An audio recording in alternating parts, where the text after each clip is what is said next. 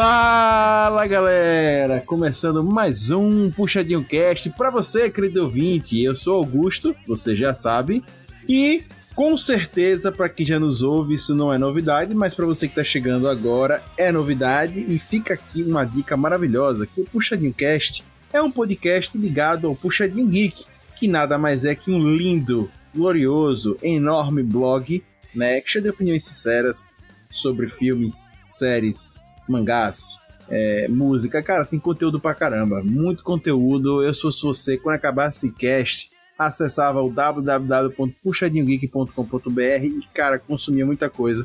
Porque é isso. Quando a gente termina de assistir uma sériezinha, assistir um filmezinho, a gente quer dar uma conversada, né? Então, vale a pena entrar no site. Eu mesmo acesso muito puxadinho, tanto para pegar dica de coisas para assistir, mas também para conversar com o autor depois que eu tô afim de conversar ali, né? Terminar aquele episódio massa, tal, aquela final de temporada e quero conversar, eu vou lá. Então, fica a dica para você e, claro, também aproveite e conhece os outros podcasts do Puxadinho Geek que são formidáveis e com certeza você vai gostar também. Beleza?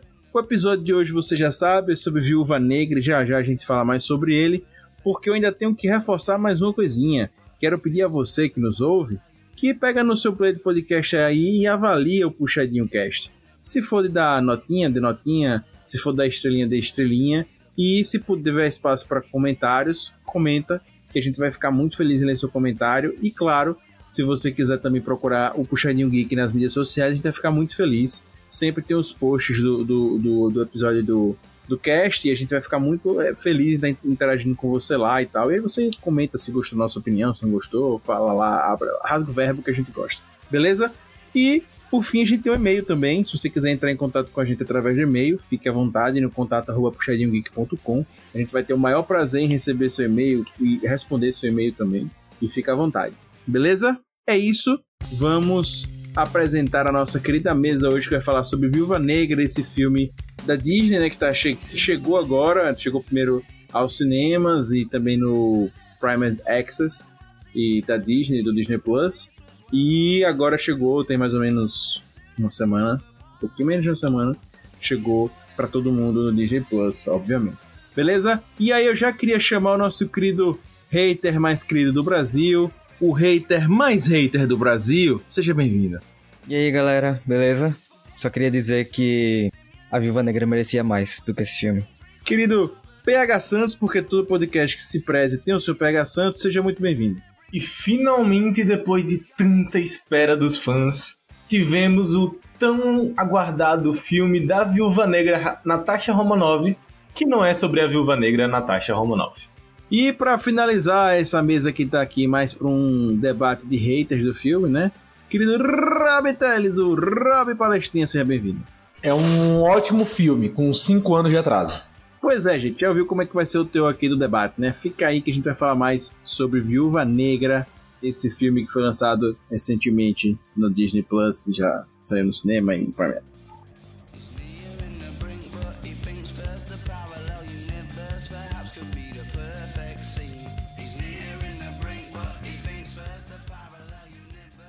Com mais de um ano de atraso, finalmente pudemos ver um filme solo da Vingadora Viúva Negra. Um filme que por muito tempo foi pedido pelos fãs da Marvel, mas só saiu após a morte da personagem em Vingadores Ultimato. E, apesar de todos os percalços, ainda foi a maior bilheteria do ano nos Estados Unidos, levando em consideração a pandemia e o lançamento simultâneo no Premier Access. O filme bombaria ainda mais sem a pandemia? E a polêmica do processo da Scarlett Johansson contra a Disney? O filme pareceu atrasado na cronologia do MCU, no sentido de ficou transparecendo isso no filme, né? Davai Lustly. é, não sei falar isso aí. Davai. Davai Lustly. Enfim. Vamos ouvintes em russo, né? É isso que eu quis fazer para vocês. Que mais um Puxadinho Cast irá começar. Valeu, gente.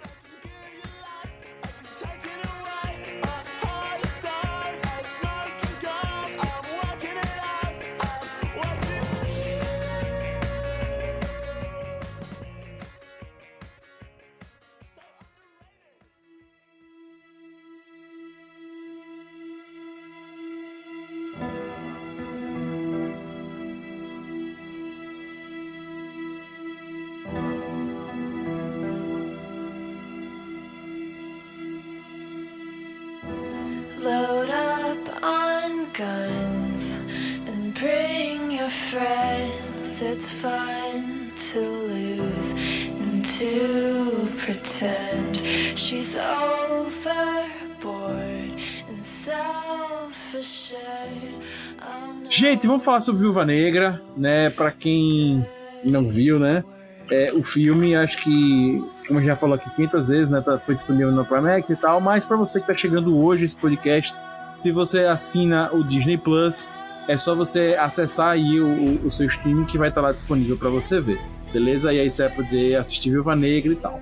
A gente já falou sobre isso na vinheta, a gente vai entrar mais aqui no sobre o cast. Pra você que tá perdido na história da Marvel e tá estranhando, né? Oxente, eu não vi ela morrer, ou oxente, esse filme já não era pra ter acontecido, já que já teve Capitão América, Homem de Ferro.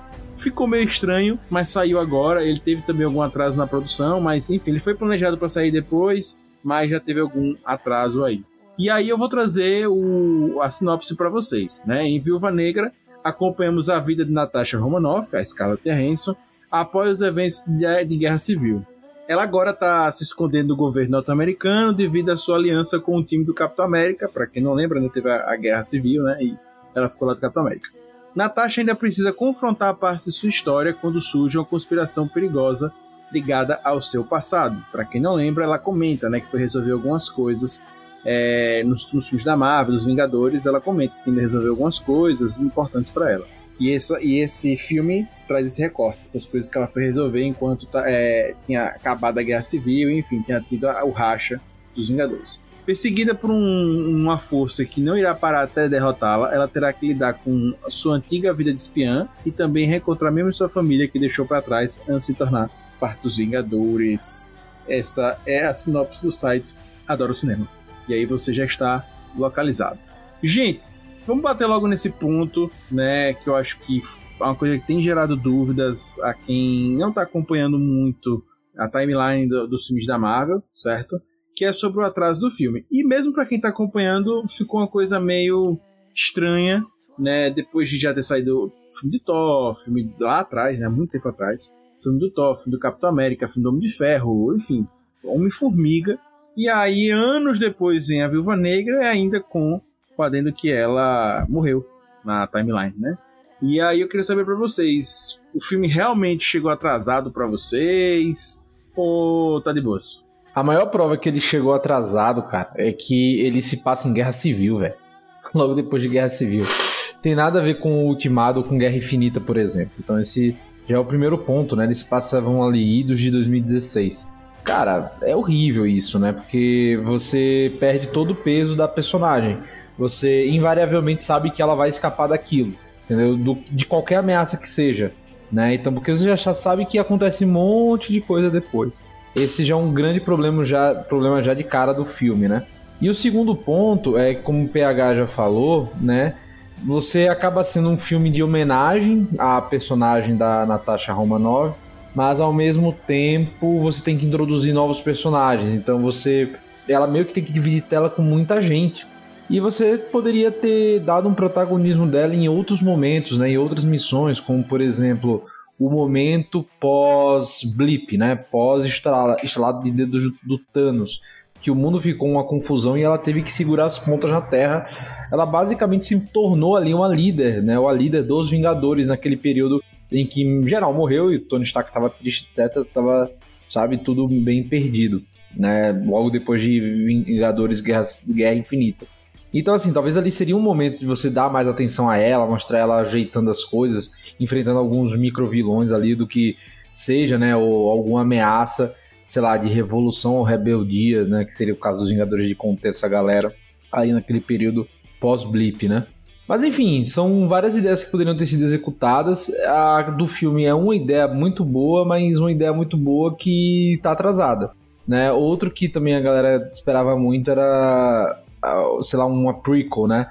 Mostrando como ela conheceu o Gavião Arqueiro e como foi a missão em Budapeste, né? Que a fez se tornar um agente da SHIELD. E cara, porra, sinceramente, velho, utilizaram Budapeste, utilizaram a cidade, citaram um pouco o caso, mas, cara, pô, ficou. para quem esperava uma, um aprofundamento dessa história, ficou bem decepcionado. Mas o filme em geral é ok, tá? Só pra não dar esse hate. A gente fica triste porque poderia ter sido muito mais E a personagem, né? A personagem e a Scarlett Johansson mereciam muito mais. Quanto à missão em Budapeste, eu acho que utilizaram, não é nem a palavra, é subutilizaram. Que não tem pra onde correr. Mas diferente de Rob, eu tô aqui pra dar hate mesmo. Eu acho que jogaram Budapeste ali só pra fazer um, uma referência, um fanservicezinho. Porque os fãs Que poderia acontecer em qualquer lugar, aquela missão ali. E eu concordo com o primeiro ponto de Rob, principalmente que é não é um passado realmente muito longo, como foi realmente a missão em Budapeste, que é o que todo mundo queria ver, ou até mesmo a origem, apesar de o filme dar algumas pinceladas nisso. Não, um passado recente, que realmente, como o Rob disse, tira todo o peso do que tá ocorrendo, porque tá, ela se salva no final. Não tem como a gente ficar, entrar tanto assim no trama e tal, e ficar com aquele sentimento de será que vai dar tudo certo, por aí vai. E a gente não sabe só o que ocorre com ela, mas também com outros personagens, de certa forma, sabe? É, pra mim não me incomoda muito o fato de saber que ela vai morrer, tá? Pra mim, ou não vai morrer. Isso pra mim não me, não me incomoda, porque, enfim, eu acho que pra mim isso não é o problema, sabe? Assim, sinceridade, eu não acho que esse é o problema. O problema é que surgem outros personagens, como a gente falou aqui, né? Que o filme acaba sendo também de outros personagens, que eu até fiquei assim, velho, será que eles vão morrer, alguma coisa? Porque eles não aparecem na história, né? Eles não continuam aparecendo, enfim, até agora, não sei se vai aparecer no futuro. Então, assim, pra mim não me, isso me incomodou mais, mas o fato da Viúva Negra não, não morrer, porque a gente sabe que o futuro não vai. Agora, eu acho que realmente foi fora do time, porque, como o Rob disse, velho, super sem sentido. Beleza, a gente tá acompanhando, pra você que tá ouvindo e gosta do universo Marvel, tá acompanhando tudo, ainda acho que é mais fácil. Não é tão palatável, porque a gente já perdeu aquele clima, né, de, de guerra civil, já tá em outra parada. É, mas pra quem não tá acompanhando, é muito sem sentido, pô. Ficou parecendo um, literalmente os filmes da DC que estão é, tipo Coringa, etc. Foi um filme solo, se aproveitando da história, óbvio e tal, mas não tem, gente, não tem muito, sabe? Se você analisar o filme como um filme mais solo mesmo, é bem ok, mas você, é bem, bem, bem legal. Eu gostei do filme, eu gostei do filme. Mas o problema é que quando você vê que ele tá retratando toda a história, não sei o que, aí fica, pô, velho, por que fizeram isso, sabe? E assim, sinceramente, eu não entendi. E aí vem um ponto que o Rob também já tocou. Eu acho que contar a história, fazer um, um prequel, era muito mais interessante. Se explorava a personagem, né? Tinha muito pra falar. Até mesmo talvez mostrar o treinamento da Viúva Negra lá na, na Sala Vermelha, etc. Tudinho como foi. Eu acho que talvez fosse mais interessante do que inventar uma história agora e tal, não sei o quê. Mas como eu disse, eu gostei. Eu só não acho que acrescenta nada e fica parecendo que eles estavam querendo exprimir um personagem. Sabe o que eu esperava desse filme? Um tratamento pra ela, não sei se vocês vão lembrar, porque é da época de X-Men Evolution. Mas vocês lembram quando a X-23 é apresentada, que é aquela menina que parece o Wolverine, que é feita em cima do Projeto Armas X? Que mostra todo o caminho dela sem família, sem receber carinho, etc. Só focado no treinamento, que era bem violento, focado em morte. Eu esperava um tratamento assim, muito foda, desse filme, tipo... Pra mim, isso foi muito é, decepcionante, em geral, de não ter de, sei lá, ver essa parte mais do treinamento, como alguns falou Cara, da sala então, é, é, assim, eles. Não é que eles mostram, né? eles insinuam, né? Ali na, no início, né? Tocando a musiquinha tal, bem estilo Zack Snyder. Valeu Disney por copiar Zack Snyder de novo aí. Mas assim, nessa vibezinha, né? De um, fazer um videoclipe ali explicando tal, eles tentam mostrar que, pô, essas meninas sofreram pra caralho, né? Pô, mas, cara, não é da Disney mostrar esse sofrimento todo nessa. Pô, é, ia ser pô, tortura infantil e de, sabe, bem zoado ali, né? É, então, mas acho que podia mostrar a parte do treinamento mesmo. Acho que se focar na parte da dor e tal, até a parte da luta e tal, não sei o que. Acho que pô, era uma coisa que podia ser explorada, sabe? Mais do que o que foi. Mas enfim, eu, eu, eu, eu achei ok. É só esse ponto mesmo assim, que pra mim pega. Que acho que pra inventar uma história de uma personagem que já morreu, etc. Enfim. Eu também achei bem aleatório a trama que contaram nesse filme. Seria muito interessante, como vocês falaram, a história do passado dela e tal, ou depois do blip, porque você pega como foi no filme. Ela recebe uns, ne- uns negócios lá aleatórios que leva ela pra missão do filme. Jogado, completamente jogada a trama do filme. É, e uma coisa que eu acho que piora tudo é justamente ter agora as séries da Disney, que estão bombando aí contando histórias paralelas, mas dentro da realidade. E aí do nada vem um filme da Viúva Negra. Então, sei lá, como eu disse, eu tô preocupado com essa galera que não, que não acompanha a timeline. Se vai lá no, no streaming agora, tá passando, zapeando, tá acompanhando sempre o stream da Disney, nada a ver o filme da Viúva Negra. Vai assistir e fala, "Oxi, ela não morreu. É que essa personagem tá fazendo aí, tem, tem, tem que ter família, tem não sei o quê. Não, não, não, não, não. Enfim, é isso. Gente, e, e eu queria até. Vamos abordar mais agora a parte do filme, né? Que o filme, tem um lance de uma trama internacional, né? Sai daquele universo aí dos Vingadores, geralmente dos Estados Unidos e tal. E tem uma pegada de espionagem. E ao mesmo tempo também tem um lance mais humano, uma coisa que às vezes até é, nos filmes assim, a gente não vê, tem mais pancadaria, né, mais porrada, mas a gente já viu Capitão América, a gente viu recentemente a série do Falcão, que tem uma pegada mais humana, uma pegada mais humana, e esse filme tem esse lance, que é mostrar o lado mais humano da Viúva Negra, quer, quer explorar mais o personagem. Né? E eu queria saber, vocês gostaram disso? É uma fórmula interessante para Disney apostar? Ou vocês acham que ficou forçado e não rolou? Cara, eu achei uma trama. Uma trama de filme do Capitão América genérica. Ia dizer o mesmo, ia dizer o mesmo. Tipo, mesma pegada dos filmes do Capitão América, né? E, pô, vamos ser sinceros, pô, deram uma bufada no nos poderes da Eu, ia Natasha, né? isso. Sabe a Pô, diferença? ela do- tomou um super soro aí, velho. Então, Sabe? sabe a diferença do filme do Capitão América? É que enquanto o Capitão América tem super soro, a Natasha tem o roteiro totalmente ao lado dela. E- esse é o superpoder dela. É, porque ela passa por umas situações ali que não tinha como sair vivo de jeito nenhum. Uhum. Pois é, já eu, gente, eu também achei interessante e acho que a personagem precisava disso. É uma personagem que foi pouco explorada, ela sempre aparece brigando, etc. Precisava. Acho que não foi feito da melhor forma quando se fala em imergir na história da Viúva Negra, mas rola disso. Né? A gente emerge, etc. Tinham caminhos melhores para seguir, eu acredito nisso. Mas eu acho que deu pra, pra gente entrar mais na personagem e, e viver mais ali a ambientação da, da realidade dela, né? E a gente é apresentado alguns personagens novos ao longo dessa, dessa jornada da, da Viúva Negra. Né? A gente tem o Guardião Vermelho, a gente tem a Melina, tem a Helena né, também que aparece. E, enfim, são personagens que a gente não tinha visto até agora no universo da, da- dos filmes da Marvel. Né? E eles chegam de supetão e são apresentados. Né? Aí eu queria saber de vocês, né? O que, é que vocês acharam desse personagem?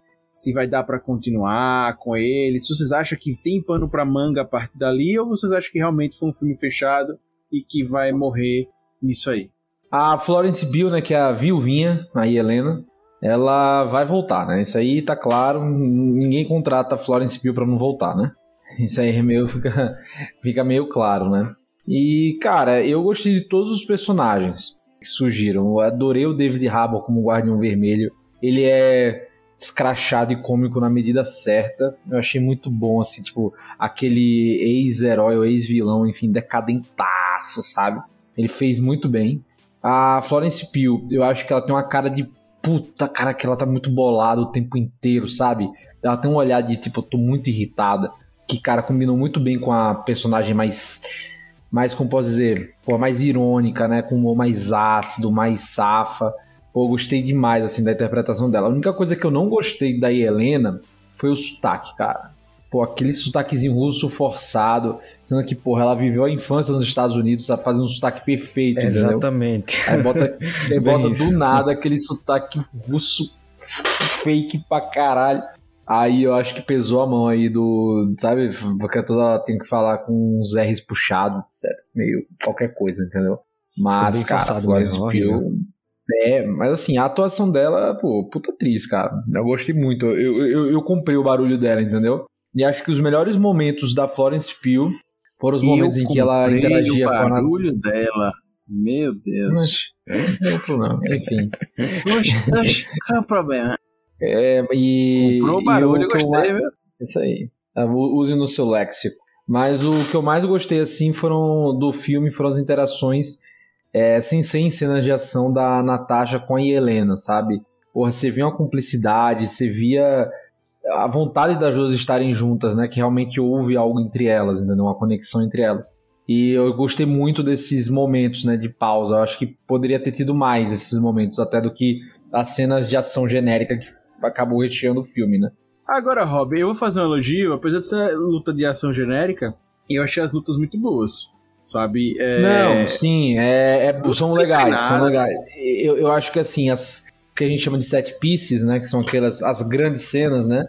Porra, são muito legais, cara. Pô, A cena do, da, do resgate na prisão é muito boa. Porra, a cena que as duas lutam em Budapeste é sensacional. É muito legal. É muito legal.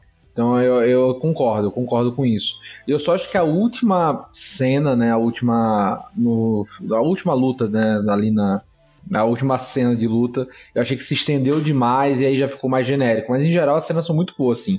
Pois é, velho. Inclusive, pra um filme de ação, muitas vezes a gente vê lutas mais bestas, lutas com tiros, né? E tal, papapá, às vezes. E não, tem muita cena de ação e por vários personagens, né? Não é uma só, não. São vários lutando o tempo todo e é. Pode ser genérico e tal, mas tem. Então, pra quem curte o gênero ação, esse filme tem de sobra. E é, um, e é um dos poucos filmes da Marvel em que você sente a porrada, né? Em que o Com soco certeza. sangra, em que o braço Exatamente. quebra. E, e em certos momentos até o, o- tem uma cena mesmo, mas tem algumas cenas assim que são mais violentas. Lógico, é num padrão Disney, né? Então não é nada absurdo, mas já tem uma cena assim ou outra de bater cabeça em mesa, de não sei o quê, que é mais assim forte do que o que a gente tá acostumado a ver. Essas da mesa aí, eu sentia a dor daqui. Então eu acho que esse filme teve isso. Então, pra você que gosta de ação, ah, eu não gosto de super-herói e tal, não sei o que, cara, pode ir nesse, cara. Não tem superpoder, não tem. Não tem. É, nem tiro, é, é tiro, porrada, bomba. É, é, literalmente é porrada e bomba. Ah, Não tem bomba nem tem tiro, mas enfim, é porrada, porrada e porrada. Cara, é um filme assim, apesar de ser, vamos dizer assim, de um filme inspirado em personagem de quadrinhos, né? Ele é menos mentiroso do que qualquer Missão Impossível. E temos referências à Missão Impossível nesse filme, depois a gente fala sobre. Mas é menos mentiroso que qualquer Velozes e Furiosos também. É, tirando as partes que se não fosse o roteiro ela teria morrido, né? Não, os personagens desse filme, principalmente a Helena, a Helena foi incrível nesse filme. Pra mim, é a melhor personagem do filme todo. E eu também gostei muito do Guardião Vermelho, mas, mas, mas, eu achei que ele combinaria mais em outro filme ou em outro momento. Eu só fiquei triste com ele estar nesse filme. Mas eu gostei muito do Guardião Vermelho, mas pra mim o destaque sempre vai ser a Helena. A Helena foi incrível, incrível, incrível. Ela já mostrou que tá para o que é que ela veio e Pra mim não tem, não tem destaque maior. Mas PH, a- esse protagonismo né, que a Florence Pugh barra Helena teve no filme, né? Não é algo que a gente pode pensar, tipo, porque o filme fica dividido entre uma homenagem à personagem da Natasha e, tipo, e Helena Orange, tá ligado? Então, é, então, eu- o que eu senti desse filme que pra mim foi o mais decepcionante é que eles pegaram muita coisa. Eu até, que eu até falei pra Lucas, eles pegam muita coisa, muitas ideias, botam num liquidificador, e isso que eu acho que é a maior sacanagem com todos os fãs. Eles fazem uma bebida, eles batem tudo no liquidificador e dizem, beba. Tem fã que vai gostar, assim como qualquer bebida do liquidificador. Tem fã que não vai gostar e vai odiar. Fã, telespectador, etc. E tem fã que não vai falar nada. E pra mim foi isso que eu senti nesse filme. Eles pegaram muita coisa, bateram no liquidificador e jogaram. Olha, vocês pediram, toma. Quem gostar, gostou. Quem não gostar, não gostou. Então, eu concordo que tem muito disso, dessa divisão entre as duas, entre a questão de ser a origem de uma e a homenagem de outra, que acaba não sendo uma homenagem tão homenageosa. Mas eu senti isso, eu senti que isso foi muita sacanagem. Mas acho que a gente vai acabar falando sobre isso mais pra frente. É porque tem uma treta muito grande ainda envolvendo isso, de certa forma. Então, por aí vai. É, eu, eu, eu acho até.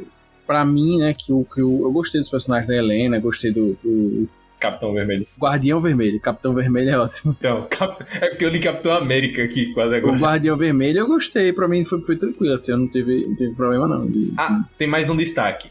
Um destaque com um contraponto.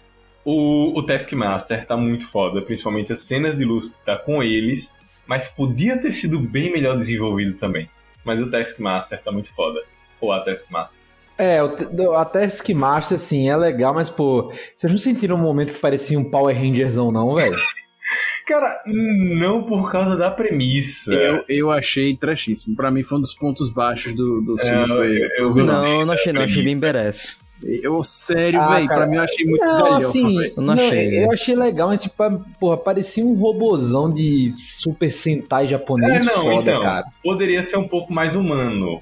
Gente, pelo amor de Deus, a gente tá falando de Vingadores, gente. Pelo amor de Deus, a gente viu tanta coisa Não, interessante. mas me lembrou Ossos Cruzados que aparece em Guerra Civil. Então, esse é o problema. O Ossos Cruzados. a- a- mas aí é, que- é porque não tem como falar sem falar spoiler.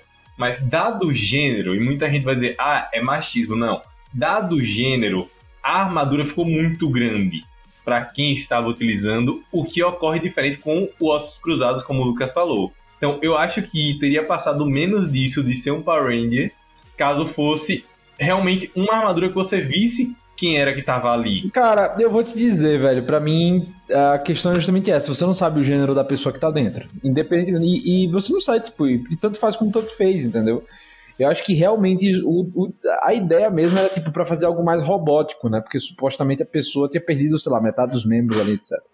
Mas, cara, mas assim, a questão é essa, pô. Tipo, você vê, aí tem aquele negócio, tipo, meio brega pra caralho. Tipo, ele luta espelhado contra você. Ele tem um estilo de luta de outras pessoas. Aí vai, e aí em algum momento, por exemplo, usa o estilo do Pantera Negra, tá ligado?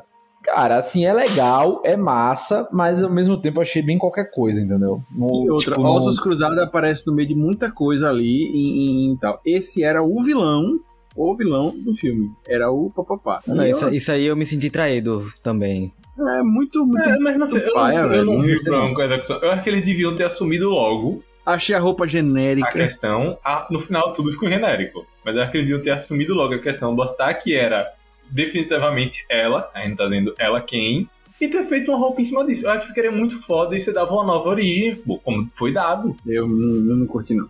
Achei meio, meio, meio Achei legal, a origem tá mais. Não, não rolou. Não, pra mim o que incomodou foi a origem, na verdade. Gente, pra gente finalizar essa parte com spoilers, eu só queria tocar num, num Sem ponto. Spoilers. Sem spoilers. É, numa parte muito tocante.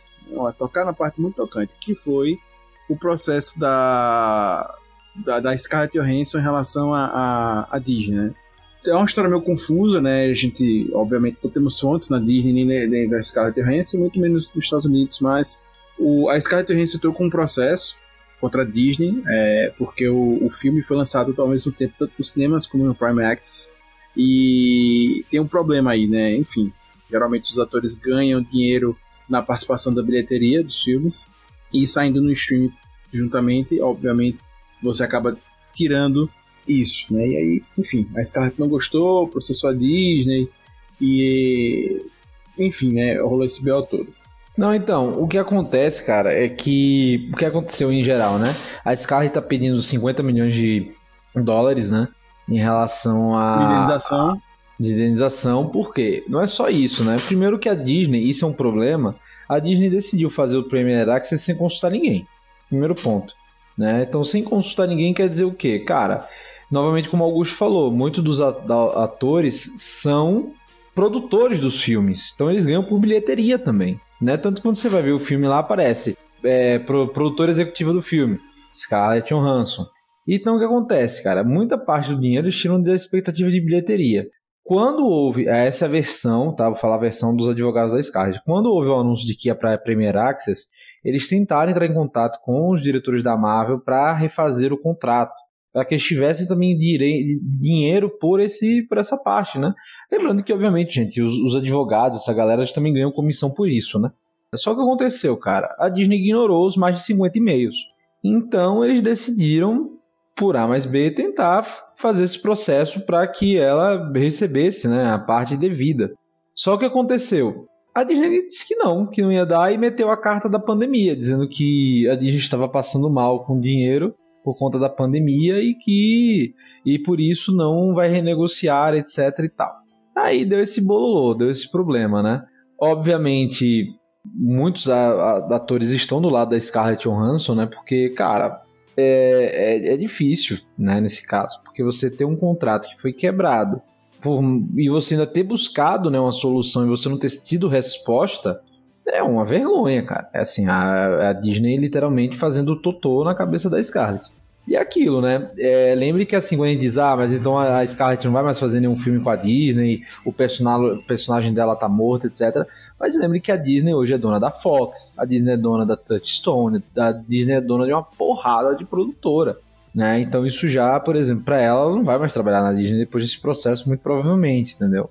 E tem outro desdobramento quanto a isso, Rob, que você citou agora sobre não trabalhar, que também influencia nisso, nesse processo, mas não tanto, que é a questão do Ryan Reynolds agora, que já está oficializado que vai começar a ter uma conexão entre os universos e existe uma cláusula específica no contrato dos dois que diz que ambos não trabalharão em produções conjuntas.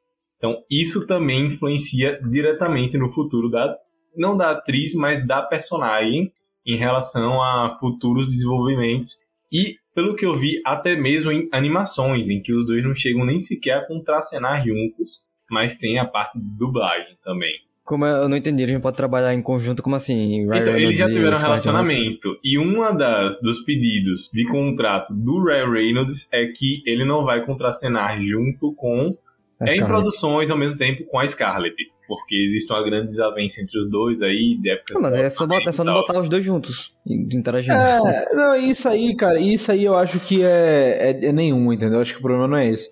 O problema de tudo, eu acho, é que, tipo, é, o- é é o desrespeito que a Disney teve, pelo menos pela versão dos advogados da Scarlett, tá? Não, sim, a, sim. partir, a partir da versão, é uma, porra, um puta desrespeito você. Uma das suas principais estrelas que começaram o universo, você não ter. Você não se dignificar, responder o e-mail, né? E ter contato, tentar fazer uma negociação por Premier Access. Porque, gente, o que a gente tá dizendo, ah, mas ela vai ganhar a bilheteria do Premier Access que deu. Não, ela não vai ganhar um centavo pelo Premier Access. Esse que é o lance, entendeu? Não, o Não que eu falo nada. é que, tipo, é mais foda ainda porque ela não tem um panorama de, tipo, retorno pro universo. Ah, E eu acho que nem teria. que ainda mais. É, não, agora de vez, agora de vez. Eu acho que do Ryan Reynolds é, é, é- é resolvível, né? Seria resolvível. Rapaz, Agora, Pelo, pelo que eu li, não é tão resolvível, não. Mas é Não, isso que quando eu, digo, quando eu digo resolvível, tipo assim, beleza, eles não interagem, não- os, os filmes, Não, sim, sim. tipo, o filme que ele participa, ele não participa, beleza, isso aí é tranquilo.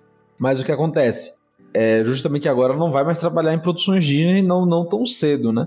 E como eu disse, produções Disney, cara, é produções da Fox, é produção de coisa grande também, né, ali, né? E já tinha outras produções da Disney que ela tava cotada já, né? Ah, cara, é, mas aí é descotar.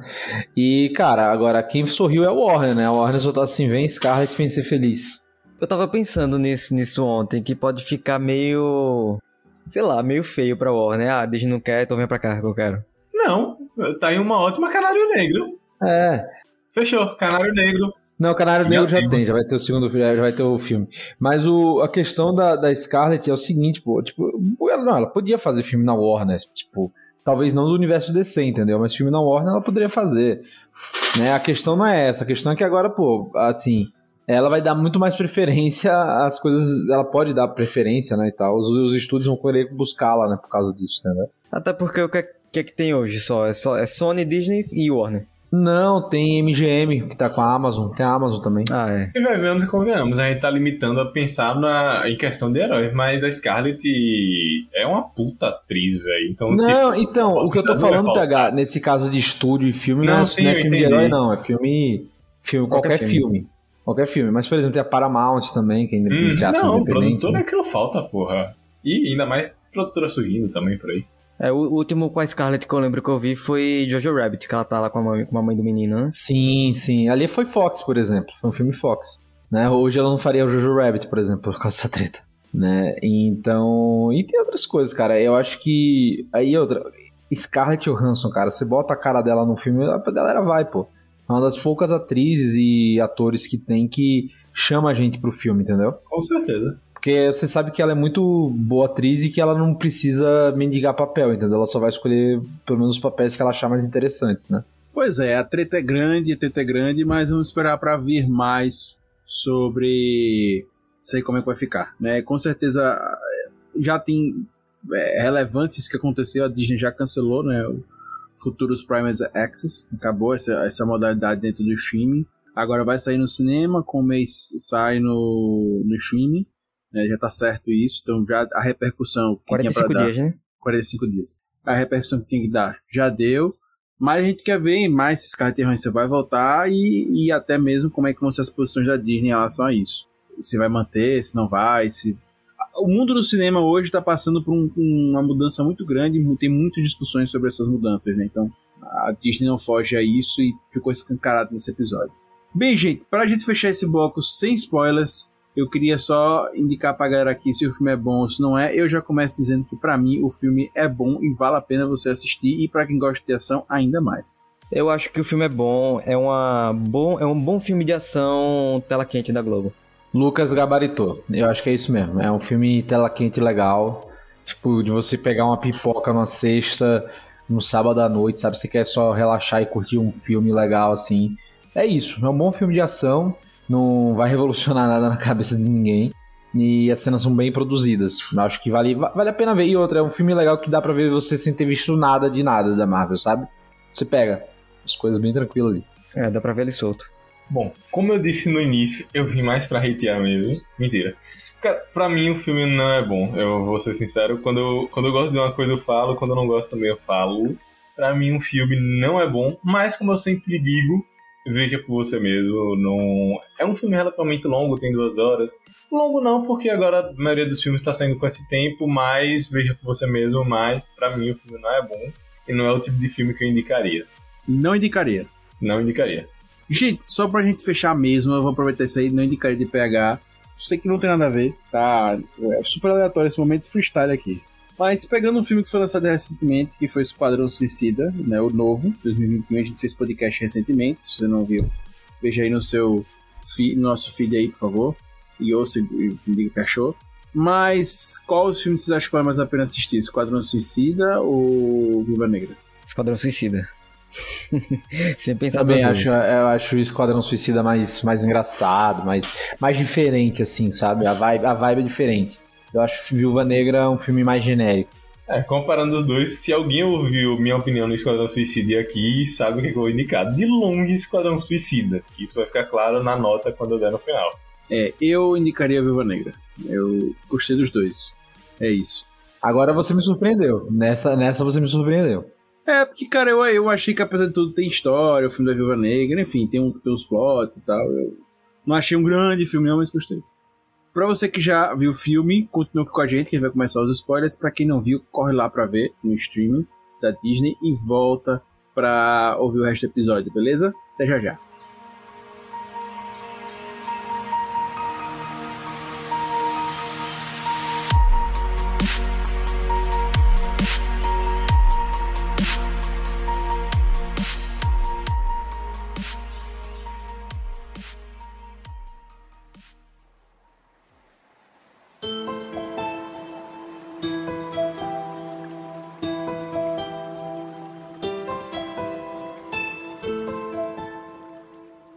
Spoilers liberado, galera.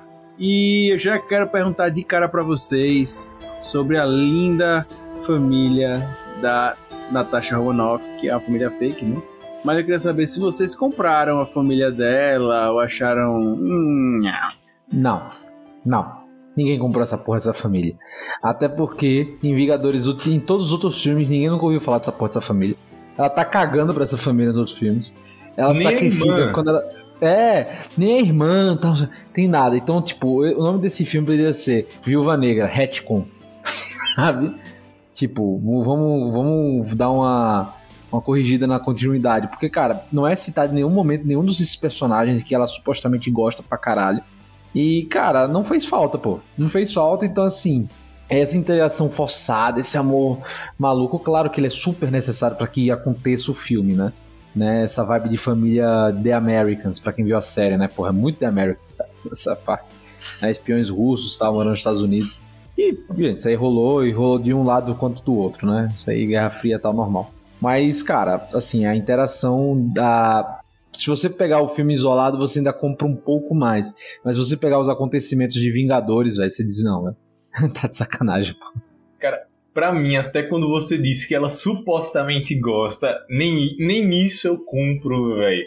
Que aí eu começo já podendo falar os spoilers falando da Helena, que é a irmã dela. Cara, eu até entendo ela gostar da família, ela com tudo pegar aquilo e realmente e imergir e realmente ela ser uma pessoa que liga a família, etc. E ela realmente demonstrar isso, porque ela demonstra isso na cara, ela demonstra isso nas falas dela e ela era mais nova, então tipo, realmente aquilo era o pouco de amor que ela tinha. Mas primeiro, a Natasha tá super antipática quanto ao resto e nada daquilo tem lógica. Eles passaram três anos juntos. Sendo que o- os mais velhos já tinham o costume de fazer isso direto. Como é que do nada criou esse elo de ligação? Tá pior do que anime, pô. Essa história de amor, eu, eu não comprei nada. E eu não teria comprado. Eu teria comprado menos ainda se não fosse a Yelena. Ela foi a única pessoa que, assim, me deu o toque de tá, em você eu acredito. E o We Trust. Só. Só nela. Que o resto, pra mim, foi tipo, como assim, velho? Tipo, eu não comprei a família, mas eu curti a interação deles. Eu gostei. Funcionaram bem, eu acho. Até naquela cena, Lucas, na fazenda da, da Milena, velho. Você gostou a daquela cena, cena? do porco é super. Peraí, antes Não, de eu gostei da parte jantar, né? deles em ação. Aquela família feliz na mesa, não. Eu gostei da parte dele da fazenda, velho, porque mostrou que, tipo, não tinha uma relação de amor. Eles tinham consideração, o cara tentou fingir alguma coisa ali e tal, mas ele mesmo tava sendo forçado, ele não conseguia pensar em ninguém além dele. Então, assim, eu não achei que ficou uma cena romântica. Eles mesmo fizeram tiração de onda com, com o que tava rolando, sabe? Não foi uma coisa melosa, ai meu Deus, gente, e Não, agora... Augusto, não é isso não. A questão não é essa não. É a cena, tipo assim, eles tentando replicar uma cena, vamos por aí, de sitcom americana ali, sabe? Pô, ficou breguíssimo, cara. Ficou meio... E na fazenda já tava meio que querendo botar de que realmente existia um apego. Eu não achei não pegar. Eu achei que toda vez que começava a aparecer isso, eles cortavam. Não, velho, pra mim ficou tipo, ah, existe um apego, e pra mim isso foi o mais feio do filme. Que não tinha lógica aquele apego, velho. Eu não senti. Eu achei que a menina o tempo todo falando, velho, cala a boca, não sei o que, barará. Não senti, não senti Não, isso. sim, eu, eu tô falando desses momentos que, tipo, ela não tá falando que começa o apego, mas inclusive até discutindo a cena do porco é bem desnecessária. Inclusive. Então, cara, eu não sei, velho, porque ele faz uma referência clara que as meninas eram como porcos pra, pra, pra a organização. Né? Eles não tinham sentimento e controlar qualquer animal, com controlar elas era aquilo. Eram porcos criados pro abate. Já dizia Snape em Harry Potter. Não, sim, só não precisava deixar o porco sufocando lá por tanto tempo. A, a referência ficou clara nos primeiros 5 segundos dele sem ar. Mas a ideia eu acho que foi essa, foi causar. E eu, eu, não, eu não achei, eu não achei, não. Eu achei essa cena interessante da casa assim e tal. Eu só achei que a Helena pequena parece mais com a Scarlett Johansson do que a, a outra atriz. É, Não, parece- eu achei parecida a atriz que faz a Natasha, eu achei parecida. É, eu também achei a cara dela mesmo. Mas a, a que faz a Natasha é a filha da Mila Jokovic, sei lá, do Resident Evil. Ah, sim. Ah, parecida com a Scarlett, eu achei. Pois é, gente. E, enfim, eu, eu curti. E achei legal o cara tentando ter uma vida depois. Enfim, achei, foi legal. Acho que um filme, pra contar a história como foi assim, sem família, seria meio ruim. Ou teria que contar um, um, como a gente falou aqui, retratar um episódio histórico. Tem que ter um outro personagem, porque só eu, né, só a Viúva Negra não me atrairia. Então, até aproveitando esse negócio de família. Não, pô, no filme, no eu, filme eu da Viúva que eu Negra, queria pegar lá atrás. no filme da Viúva Negra, só, só ter a Viúva Negra como personagem principal me atrairia pra caralho. Então, esse é o problema que eu quero falar. O filme da Viúva Negra não é da Viúva Negra pra mim, é da Yelena. Yelena, porque eu senti muito mais um foco nela e me senti muito mais atraído no filme por ela. E pra mim eu sentia que em alguns momentos o filme forçava e dizia: "Ah, você tem que olhar pra cá, você tem que olhar pra Natasha porque ela é o foco". Eu achei isso muito desagradável, mas pra mim quem roubou o foco totalmente do filme, pra mim ela vai ser uma personagem muito foda, principalmente pelo estilo de perfil dela, que é mais revoltadinha, como vocês disseram mesmo, etc. Bem mais jovial, principalmente ela tirando onda com a pose biruta dela. Nos dois momentos, vai ser a Ah, eu acho essa parte muito boa dela tirando onda da, da pose. Não só no mercado, que inclusive aquela cena do mercado é doidona, mas quando ela desce naquela pose e depois, por que, é que eu tô fazendo isso? Isso eu achei muito foda. É, inclusive, a, ela refazendo essa pose foi muito bom mesmo. E aí tá outro problema do filme, pô. Porque, e por isso que, tem que eles tiveram que dar destaque a Helena, porque é a Helena que vai ficar com o papel, velho. Essa é a merda, entendeu? Porque eles já sabiam que a Scarlett não ia voltar. O personagem morreu. Aí tem que dar espaço pra apresentar uma nova personagem pra depois e tal, já inserir em outros filmes, séries, o cacete que vai acontecer, entendeu? Que é o grande objetivo do filme. O objetivo do filme foi esse, né? Só apresentar a nova personagem. Não, não, então aí é que tá. Eu acho que não foi só apresentar um novo personagem. E que não era pra ser. É exato, é um filme que, que fica nessa dualidade, entendeu? E tipo, e aí se perde. E aí você fica sem fica um meio filme de origem e um meio, e um meio filme de homenagem, sabe?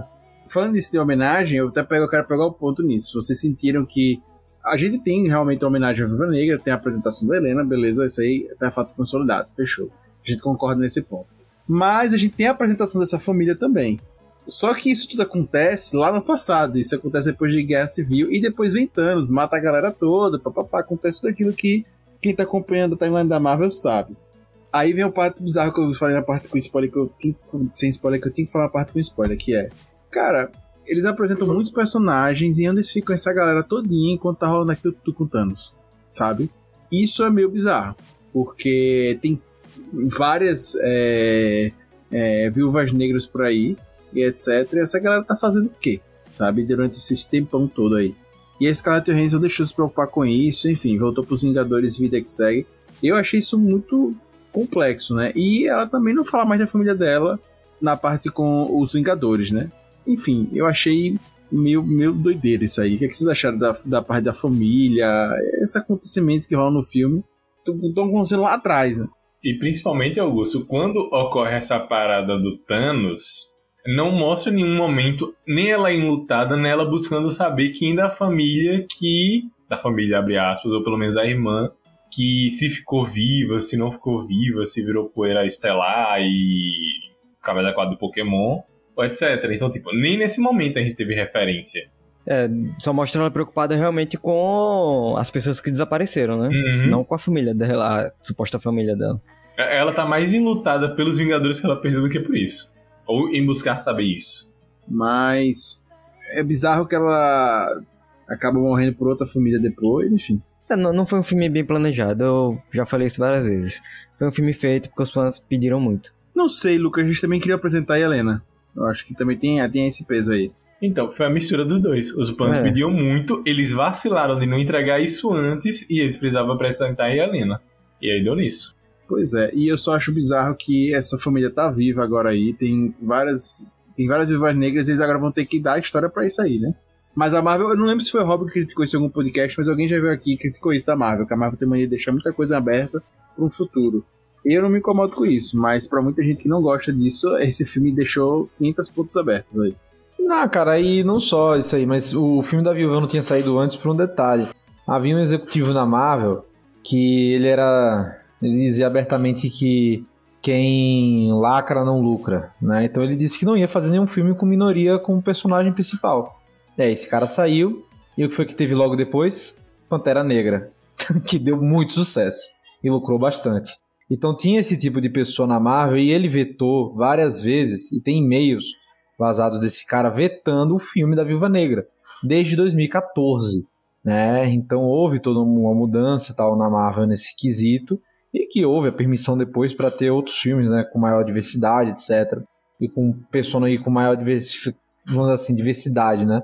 Na, nos protagonistas. E aí, aí veio Viúva Negra, mas novamente, gente, foi tarde demais, né? Pra caralho. Rob, é justamente o que, eu ia, o que eu ia falar, que você disse que tem e-mails desde 2014. E é justamente onde eu botaria esse filme, lá pela segunda fase, mais ou menos, de MCU. Tiraria toda a parte de, tipo, ter que apresentar tanta Helena, apenas deixa ela no filme e, tipo, Ela volta depois. uhum, volta depois, deixa um espaço em aberto, etc.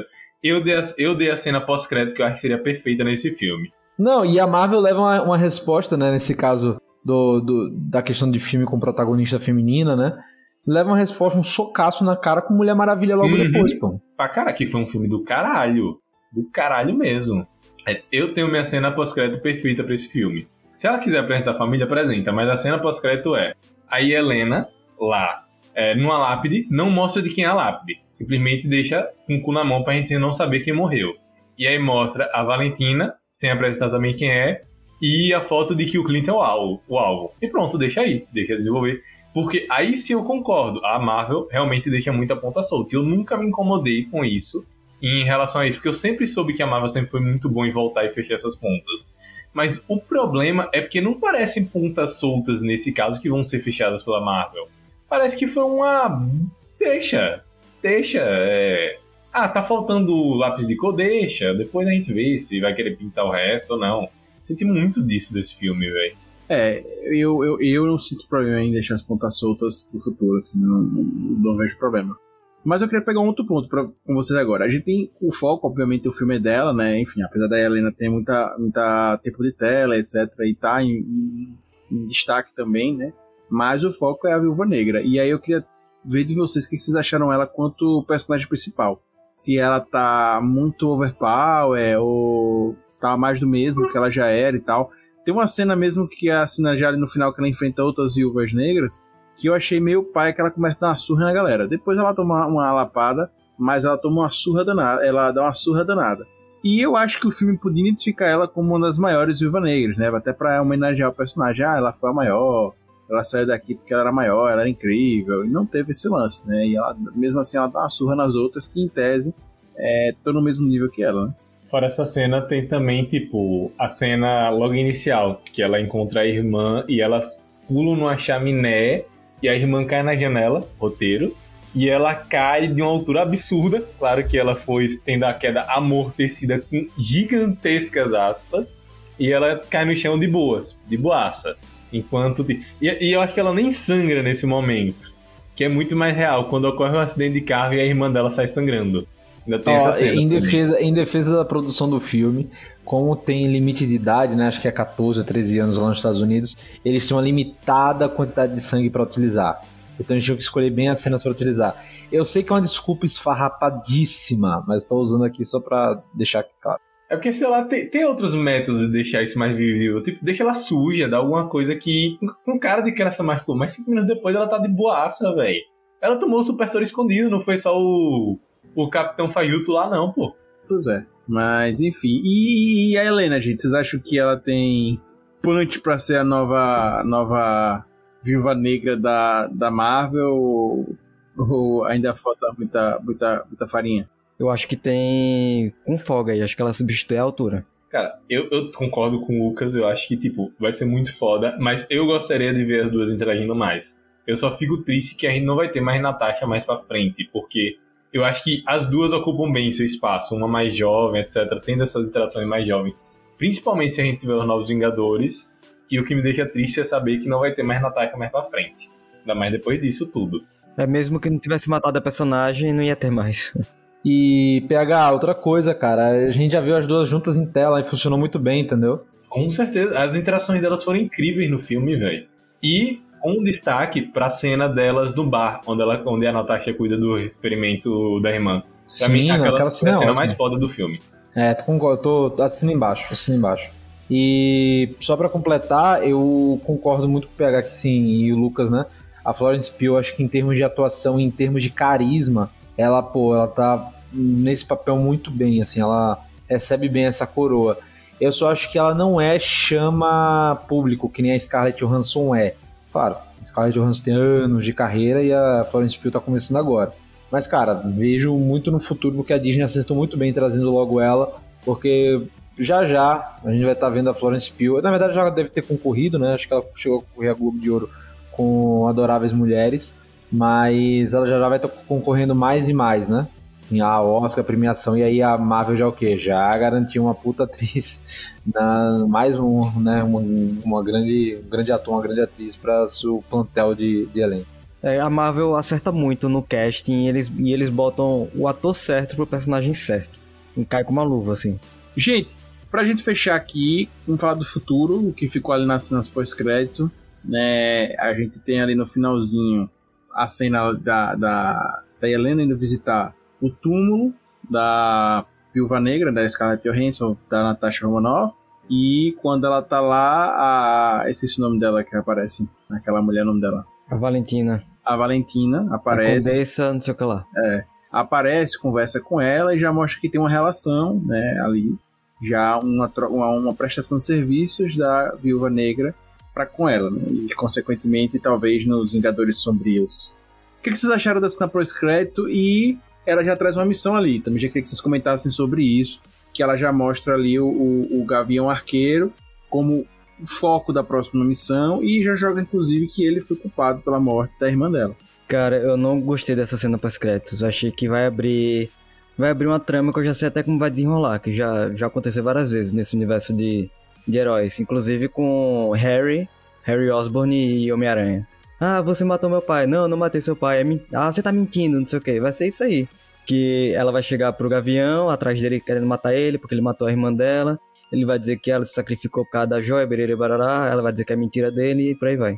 Exatamente. Mais clichê que isso, impossível. Eu espero, espero plenamente que seja algo diferente. E se rolar, provavelmente vai ser na série do Hawkeye. Mas eu espero plenamente que eles peguem isso que a gente tá esperando e subvertam muito as nossas expectativas e entreguem algo muito diferente e Eu inesperado. também espero. Eu não tenho essa esperança. Eu acho que vai ser exatamente como o Lucas disse. Momento, é, como posso dizer, é, Homem-Aranha ali, né? Vai ser totalmente isso, cara. Você matou, não sei o que e tal, e depois ficar amigos, que vai descobrir a verdade, etc. Essa manipulação, tarará, tarará, tarará. Acho que vai ser isso, cara. E, assim, é, já entrega o plot de Hawkeye, né? Tem que. Se, não, se, se a Florence Pugh não tiver em Hawkeye, é tristeza, cara. Vou até checar aqui. Não, mas acho que vai estar. Acho que vai estar. Acho que deu um gancho agora. Sim, Florence Pugh está em Hawkeye, só pra deixar claro aqui. E Vera Farmiga também. E Vera Farmiga também. Ela é quem? A Vera Farmiga? Eu não sei quem ela vai fazer, mas pra quem não sabe quem é a atriz, ela é a atriz do. Como é que é o nome daquele? Invocação do Mal. Isso. A Warren. Quando vê isso, a Hawkeye agora vai ser a- as duas em busca das outras viúvas, buscando curar. Vera Farmiga será Eleanor Bishop. Gente, vamos pras notas. Queria saber de vocês, de 1 a 5 monstrinhos, qual a nota de vocês pro filme da Viúva Negra que as pessoas podem assistir na Disney Plus. Eu gostei do filme, esperava mais pra Viúva Negra. Como eu falei no início, a Viúva Negra merecia mais, a Natasha merecia mais. Mas é um filme bacana pra assistir, assim, de boas, eu dou 3. Olha pro hater, velho. Querido PH Santos, sua nota. Cara, eu acho que essa é a nota mais baixa que eu já dei, tanto em texto quanto em cast. Mas eu dou dois pro filme. Eu realmente não curti o filme, Meu achei irmão, você realmente tava drogado. média. Veja de novo, meu irmão. Cara, eu assisti duas vezes. Ele deu quanto? Ele deu a nota da quantidade de vezes que ele assistiu o filme, pô. Eu assisti duas vezes pra ter certeza. E eu dou dois pra esse filme. Pra mim, o filme não pegou, o filme não se encaixa, o filme é mal feito. E digo mais, é pior do que Mulher Maravilha 1984. Que pelo menos Meu irmão, que encaixa as horrível, coisas. que morte triste a sua. Então, pelo menos as coisas lá encaixam. Aqui nada encaixa, nem com o universo, nem no próprio filme. Não, beleza, pô. Então, todo mundo acha o que quiser, mas eu achei exagerado aí sua, sua posição, hein? Não, velho, o, o filme é triste, velho, e é um desrespeito com a Scarlett. E eu levo muito isso em consideração, principalmente. Mas como eu disse, assistam, tem as próprias conclusões. É, cara, eu vou dar nota 3,5. É, eu achei legal, um, um bom divertimento. É, sei lá, num, acho que eu vi num sábado de manhã. Né, então eu achei legal, achei tranquilo. Filme leve, família, de certo modo, vamos botar assim. E, cara, curti, velho. Eu, eu não, não assistiria de novo, necessariamente, porque é um filme meio clichê e tal. Mas eu dou um. Tipo assim, eu sempre parto assim, se o filme ele é ok, tipo, não ofende, ele é nota 3. Sabe, se ele tem um pouquinho a mais, já 3,5, entendeu? Eu, eu parto sempre desse princípio. Eu acho que ele tem um que a mais, tem umas boas cenas de ação. Eu gostei muito da interação da Florence Pugh com a, com a Scarlett Johansson. Scarlett Johansson não precisa falar nada, excelente atriz, rouba as- todas as cenas que, tá, que ela participa, ela rouba a cena. E a Florence Pugh tá excelente, né? Mostra, mostrou muito bem para o que veio. Gostei do David Harbour. A Raquel Weisz, ok, como Mel- Melina. Ah, o vilão é genericaço, beleza, qualquer coisa, né? Que é o, o vilão russo mafioso lá, etc. Ah, inclusive, inclusive, Rob, esse, esse vilão aí me lembrou muito aquele cara do Wolverine, do Projeto Arma X, eu esqueci o nome dele, Strike, eu acho. Ah, cara, aí vai lembrar qualquer vilão. Qualquer, qualquer vilão de filme de espionagem, né? Também, né? Ah, eu tenho uma arma secreta que eu comando os comandantes, eu comando os presidentes, eu comando. Com um clique eu quebro o mercado de petróleo. Porra, é É, genericaço, clichê né, isso aí. Porra, É. meu caralho. Né, Eu usei o Jeff Bezos. Enfim, o Jeff Bezos russo lá, gordinho. Aí é isso, cara. É o, eu dou 3,5. Acho que foi a maior nota aí. Impressionado com isso, mas enfim. Mas eu gostei do filme. Ah, Eu, eu, eu, eu recomendaria pra alguém assistir.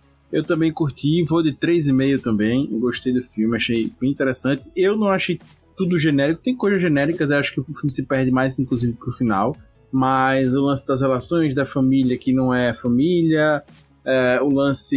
Enfim, é, essas coisas eu achei interessante. Eu, na verdade, o, aquele robôzão do mal, o. o esqueci o nome da, da, da- do Antônio, né? É, o Antônio, acho o que Boba. Fett, o Boba Fett da Marvel. O Boba Fett da Marvel é.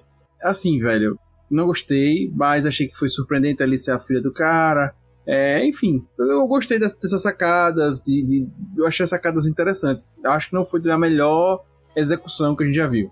Mas não achei o filme ruim, achei bem, bem tranquilo, bem assistível e com muitas surpresas. Pra mim foi. É isso, gente. E espero que vocês tenham gostado do filme e lembrem de dar as opiniões pra gente do que vocês é, acharam no contato.com, também nas redes sociais, beleza? A gente agora vai pro momento do podcast, que são as indicações. Fica ligado aí.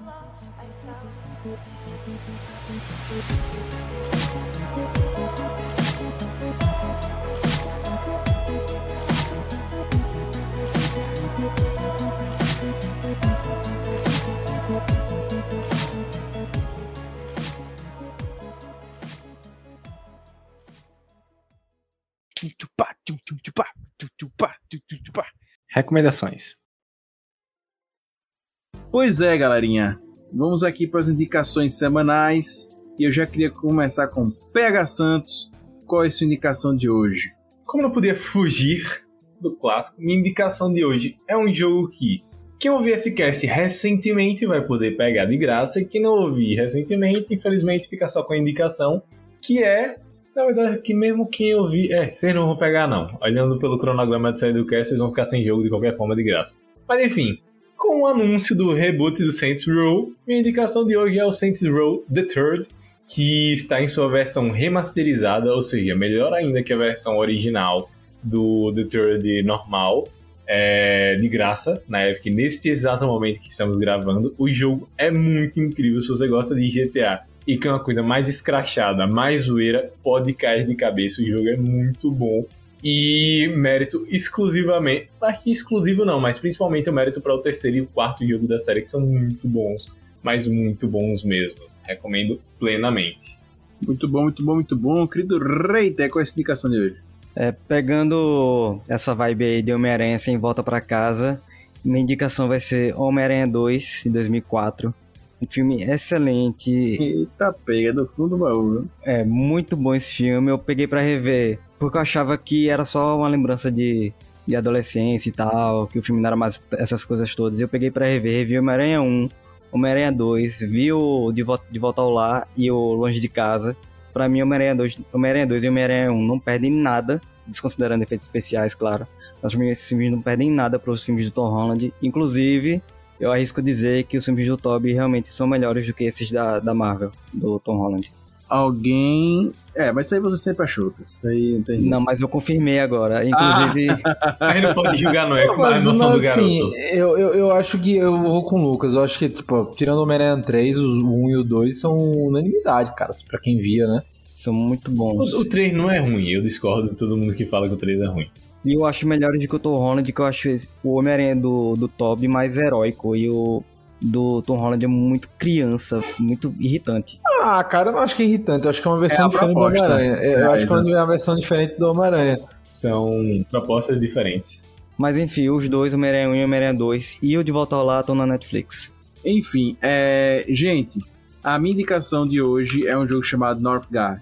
Que é um, um jogo muito interessante. Eu já tô na vibe de Age of Empires novo, que vai chegar em outubro. E eu amo esse estilo de jogo, né? De, de RTS, adoro.